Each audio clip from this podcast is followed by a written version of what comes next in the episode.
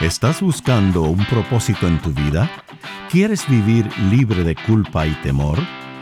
Bienvenidos a Conéctate a la Vida, donde te ofrecemos al Jesús auténtico, la única fuente de gracia y amor. Y aquí está Elizabeth Talbot con Gustavo Squarson.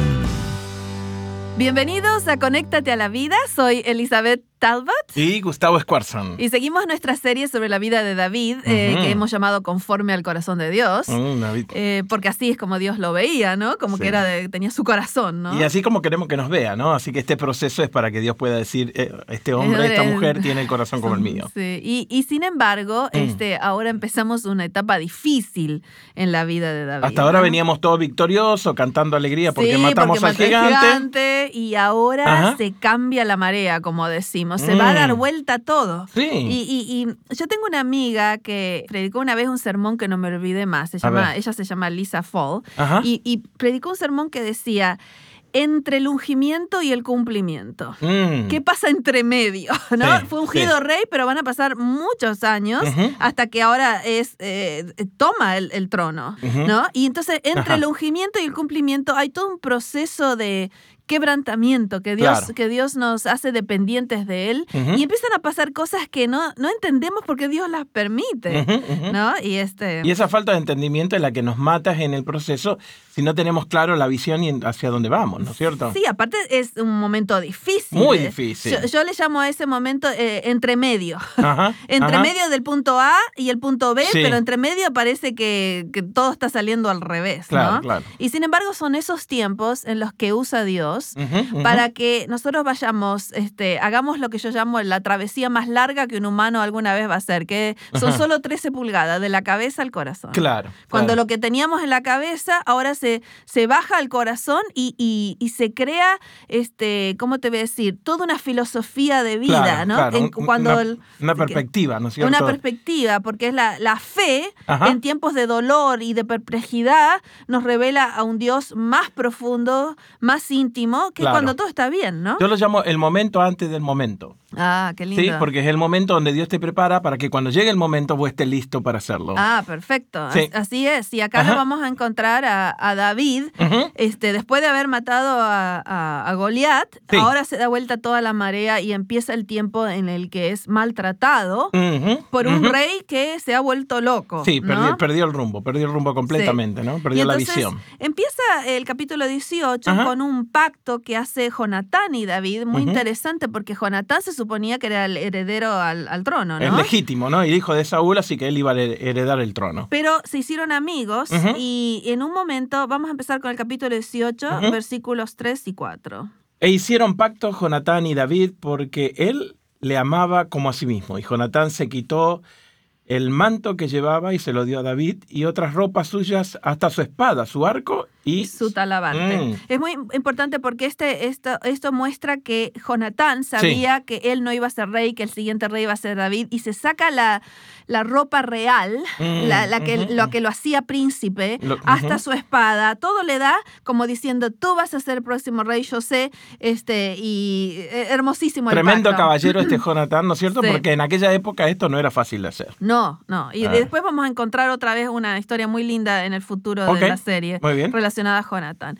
Y entonces, este, Jonatán no tiene ningún celo de David. Ujú, se da cuenta ujú. que Dios lo ha elegido, Ujú. pero el que tiene celos de David es Saúl, Sí, se volvió el papá. Sí, ¿no? sí. Entonces, eh, un día eh, volviendo de, de, este, una batalla, las mujeres salían, danzaban, cantaban la- para recibir a los que venían victoriosos. Viene Saúl con David y escucha el canto de estas mujeres en el versículo 7. Y cantaban las mujeres que danzaban y decían, Saúl hirió a sus miles y David a sus diez miles. Uh, y eso fue suficiente. Sí, Ahí le empezó eh, ese... ese- desentonó, ¿no? Ahí le desentonó a. Saúl, porque Claro. acuérdate que David ya en ese eh, tiempo estaba tocando el arpa en el- Sí, la corte sí, y, y Saúl se daba cuenta que el Espíritu de Dios estaba con David Claro. eh, y lo quería en realidad. Le era de gran ayuda para le él. era gran ayuda. Y entonces em- y empezó a salir David a la, a- a la batalla y todo, pero ahora le agarra ese, ese, esos celos. Celos.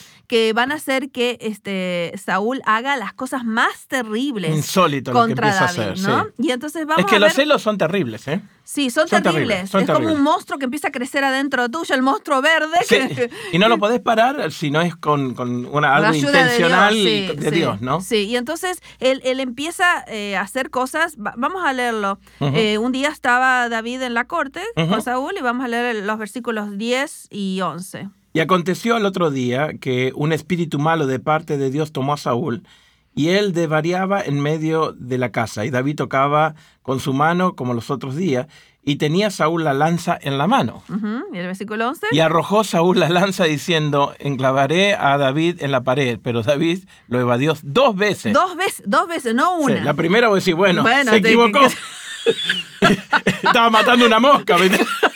Pero la Pero segunda miró, no había mosca. Sí, no había mosca y ahí se dio cuenta. Esa ¿viste? lanza era para mí. Sí, esa era para mí. Y Ajá. entonces, este, a- a- quiero decir una cosa que eh, hay momentos en la vida en que uno no entiende por qué Dios permite ciertas cosas. Sí, ¿no? sí. Acá se está inscribiendo David en la escuela del quebrantamiento. Uy. Que todas las personas que van a hacer algo significante para Dios, en, el plan que Dios tiene para nosotros, todos tenemos que pasar por la escuela del quebrantamiento. Sí, para estar preparados. Sí, y, y es, es la forma en la que Dios nos hace dependientes de Él, ¿no? Pero son cosas que no entendemos por qué Dios está Y vienen de, y vienen de lugares insólitos como, Insólito como este. como del suegro. Sí, claro, No, exactamente. Para colmo, el suegro dice, y, y yo Y le... toda- eh, todavía no es suegro acá, pero va a ser suegro en un, en un tiempo. Claro, ¿viste? entonces, Sí, sí, pero, sí. pero es, es mi rey, lo estoy ayudando, le estoy tocando la música, salgo a pelear con él y, Y este de repente me, me tira la matar. lanza, ¿viste? Eh, hay, hay varios libros. Yo, yo escribí un libro sobre la- David, que está siendo ahora traducido al español, se llama Conforme al corazón de Dios. De- sobre todas estas, estas etapas en la vida de un ser humano que Ujú, Dios permite, ¿no? Pero hay otro libro que quiero este, decirle a la gente que si tienen un momento lo pueden bajar de Amazon. Es de un hombre que se llama Gene Edwards. Ajá. El título es Perfil de tres monarcas. Ok, lo estoy anotando. Sí, es muy, muy importante, muy profundo el libro, este, que dice, ¿por qué Dios permitió que Saúl le haga la vida imposible a David? Mm, sí. ¿No? Y la premisa del libro, te voy a dar la premisa del A libro, ver, es que Dios usó a Saúl Ajá. para matar el Saúl en David, Uf. para que cuando David sea rey no sea como Saúl. Ok. Así que Saúl fue un instrumento Sí. en la mano de Dios para este, moldear a David para que cuando él llegue a ser rey no sea como Saúl. Eh, Dios puso un sueño en tu vida, trata de no saltar la escuela de Dios porque es el momento que Él te está preparando para que cuando llegue el momento no puedas cometer los errores ¿Ves que, que cometieron la- antes, es- ¿no? Exacto. Y entonces. En este este, caso sería tu padre, que no cumpla los mismos ciclos, los mismos o- patrones. O, tu, o tu esposo, So, o, tu, o- o tu- o tu jefe, o el que sea que ves como Saúl en tu vida que te anda tirando la lanza. ¿viste? Este, el, el- el tema aquí Sí. es, eh, es ¿qué, qué- cómo vemos la persona que parece que se volvió loca en nuestra vida y que Dios está permitiendo que nos haga la vida imposible? Sí. ¿Viste? Y entonces eh, eh, Saúl se va a hacer una persona que lo va a maltratar a David Sí. sin ninguna razón. Sí, sí, sí, sí. Lo va a perseguir con una intensidad, no sé. Bueno, en, en- en la locura de su celo se volvió fuera Exacto. de sí, ¿no? y, y entonces dice que Saúl dice eh, que sabía que Dios estaba con él. Fíjate el versículo 12.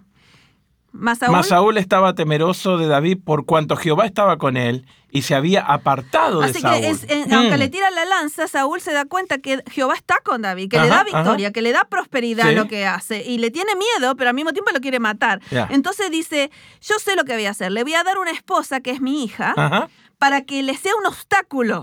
No, no le voy a dar una esposa para que se quieran. Claro. Le voy a dar una esposa para que lo moleste, Mm, dice. Fíjate el versículo 21.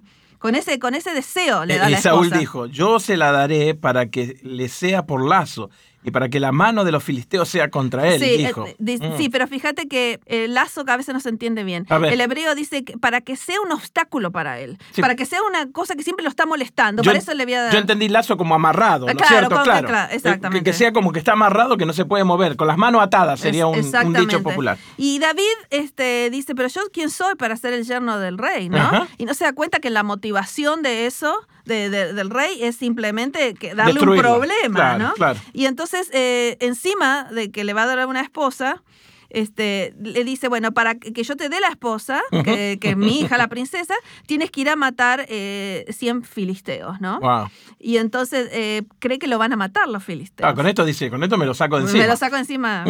Y va David y mata a 200. ¿Viste? Y, y, le trae la prueba a Saúl. Y bueno, le tiene que dar la esposa. Y, y la carita de Saúl cuando entró. sí. La carita de Saúl cuando entró con los 200, ¿no es cierto? Sí, exactamente. En, en su y, cuenta. Pero llega el momento en que David tiene que correr, ¿viste? Tiene que huir. Tiene, Tiene, que, salir. huir. Y llega el momento en la vida en la que es el tiempo de, de salirte. Sí, Todo, nosotros tratábamos a ver, capaz que se confundió, no me quiso tirar la lanza. sí. Y a veces llega el momento en el que Dios dice, no, es tiempo de, de salir de esta situación. Ujú, y, y Da- y ujú. David no entiende por qué Dios está permitiendo eso. Mm. Tienes que salir de esta situación, romper un patrón, cerrar capítulos, y- dejar y- cosas atrás aunque y- te duela y aunque no las entienda. Exacto, y saber que Dios está contigo Sí. en esa travesía, que Dios no te abandona. Sobre ¿eh? todo ahorita no hay que recordarlo porque es bien difícil eh, darte cuenta de que Dios está contigo en estas situaciones, pero tenés que recordártelo constantemente porque Dios está en el momento antes de, de hacerte algo Claro, porque iba a ser rey, él, Claro, pero claro. lo iba a entrenar en este tiempo de las cavernas donde se va a tener que ir David a esconder y todas estas cosas en el próximo programa lo vamos a hablar. Está siendo maltratado injustamente, Ujú. pero eh, la, la visión de que Dios está usando a Saúl Ujú. para matar el Saúl en David, Ujú. a mí me ha ayudado muchísimo cuando paso por estos momentos. Si estás en el medio de ese, como dice Elizabeth, en ese momento recordá que se está matando tu Saúl adentro. Claro, exactamente. Y, y, eh, empieza a correr, David, se empieza a escapar Sí. y hace dos cosas que quiero mostrar acá. Dale, ¿no? La primera está en el capítulo 19 de. Primera Samuel. Eh, eh, fíjate dónde va primero de todo David, en el versículo 18. Huyó pues David y escapó y vino a Samuel en Ramá y le dijo todo lo que Saúl había hecho con él. Fíjate qué interesante. Lo primero que hace David es ir a ver a Samuel. Samuel era el que lo había ungido. Claro. Entonces, lo primero que hace es ir a ver, a ver, a ver, yo entendí bien cuando me tiraste el aceite encima y me Ajá, ungiste ajá. y, y que yo iba a ser rey, porque mira lo que Saúl me está haciendo. Claro. Yo creo que esto es muy importante, eh, volver al principio donde sentimos el llamado, Ujú, hablar con alguien que, no- que nos recuerde quién somos y el plan que Dios tiene para nosotros. ¿Para qué Creo- estamos en la tierra? Sí, claro, creo que es muy importante. Claro. Lo segundo que, que hizo, que me parece muy interesante, ¿Qué fue, fue? a un lugar este, donde vio a un sacerdote, a Imelec, que estamos en el capítulo 21, y le pregunta si tiene alguna espada o lanza que le pueda dar. Mm, porque estaba desarmado. Porque estaba desarmado, pues él salió escapándose. ¿no? Claro. Y el sacerdote, mira el capítulo 21, el versículo 9, lo que le dice el sacerdote. Y el sacerdote le respondió, la espada de Goliat, el filiteo, al que tú venciste en el valle de La, está aquí envuelta en el velo detrás del De efod. todas las espadas que podía haber en ese lugar donde Ajá, fue ajá. David a Imelec, Ajá. está la de Goliat. Ajá. que con la que él mismo le cortó la cabeza cuando empezó todo esto.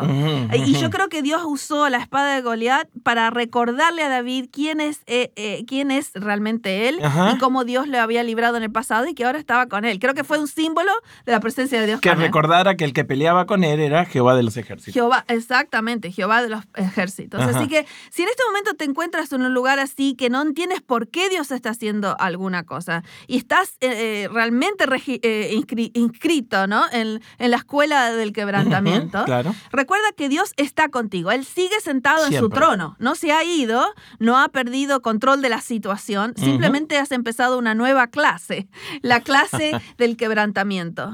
Que Él va a seguir contigo, va a estar contigo y te va a llevar a donde tenía que, que ir, ¿no? Fíjate que Jesús mismo se Mm. inscribió en la escuela del quebrantamiento claro. porque Él pasó por ese periodo en la cruz, es que todos somos salvos. Claro. Así que así es como llegó a hacer su llamado de ser salvador del mundo. Así que eh, cree que Dios está contigo en este momento, aunque no entiendas lo que está pasando, Él no te abandona y siempre estará contigo. Gracias por acompañarnos en Conéctate a la Vida. Para devocionales, videos, libros en audio y mucho más, te invitamos a que bajes nuestra aplicación Jesús 101 y que visites nuestro sitio de internet jesús101.tv. Nuevamente, jesús101.tv.